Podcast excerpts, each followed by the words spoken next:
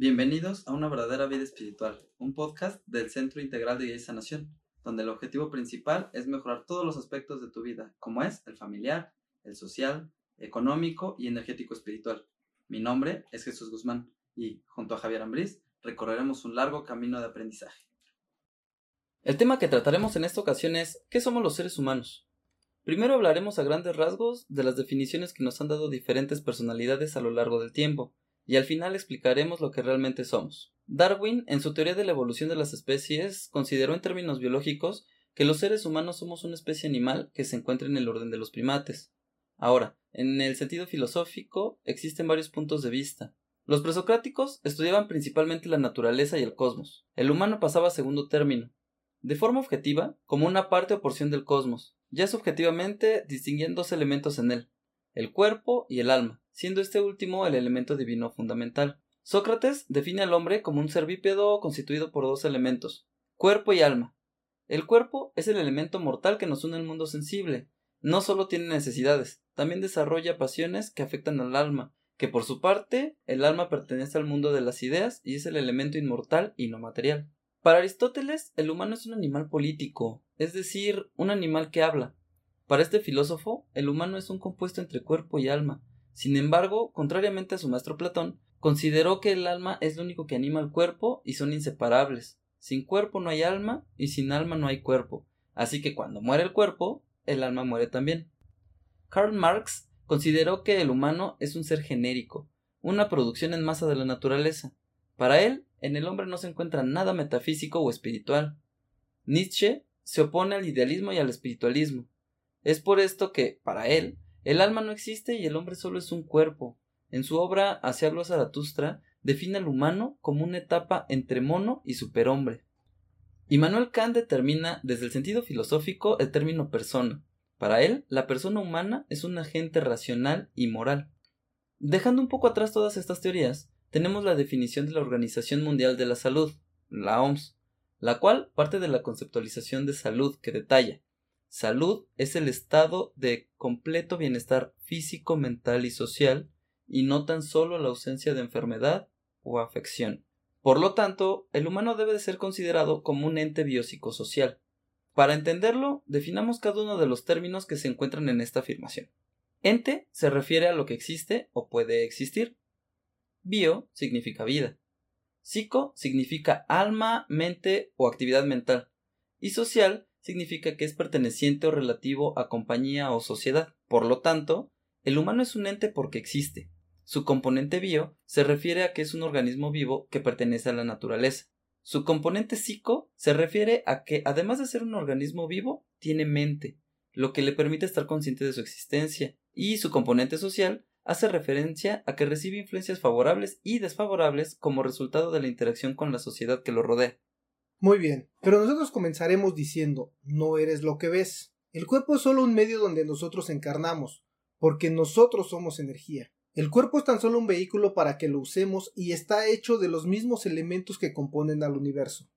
A lo largo de nuestras vidas nos han enseñado que todo está constituido por átomos, los cuales tienen protones, electrones y neutrones. Estos son energía. Al unirse unos con otros se crean las moléculas. A partir de las moléculas se empiezan a formar los compuestos, sustancias, células, tejidos, órganos y los elementos físicos del cuerpo humano. Todo esto se hace de una manera tan densa que lo podemos tocar. Eso es a lo que llamamos materia.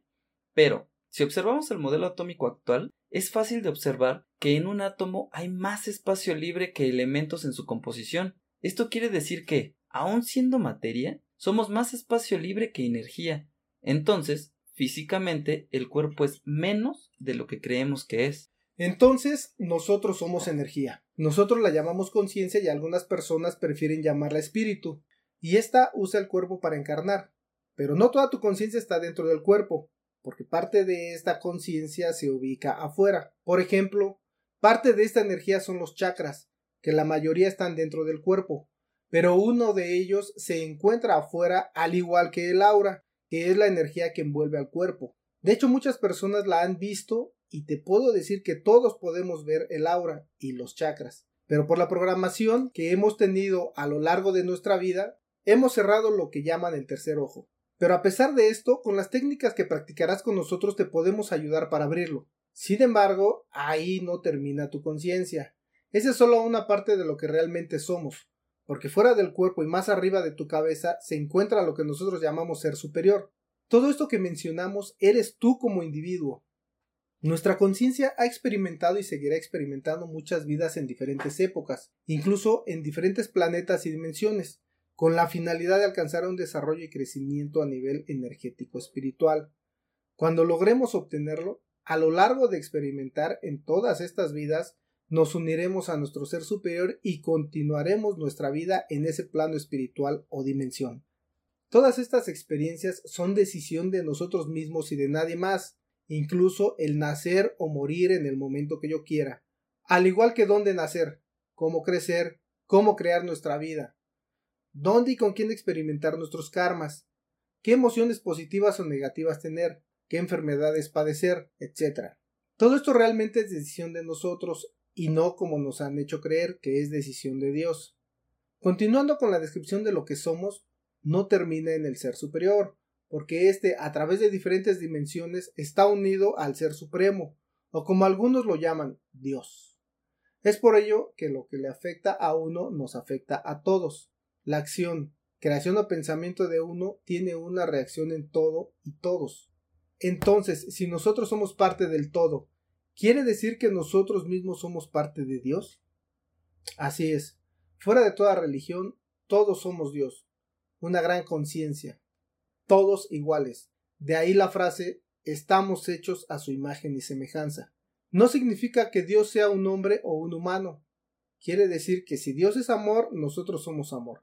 Si Dios es creador, nosotros somos creadores.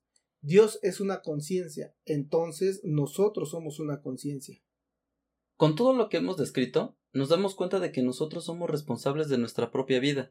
Es un concepto muy fácil de entender, y este es el mejor de los comienzos para llevar a cabo una verdadera vida espiritual, para darte cuenta de la conciencia y capacidad tan grande que tenemos e iniciar tu desarrollo energético espiritual.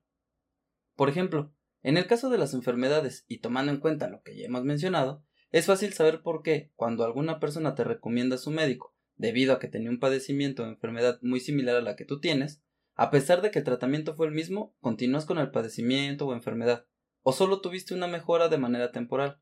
Incluso esto pasa con los remedios caseros.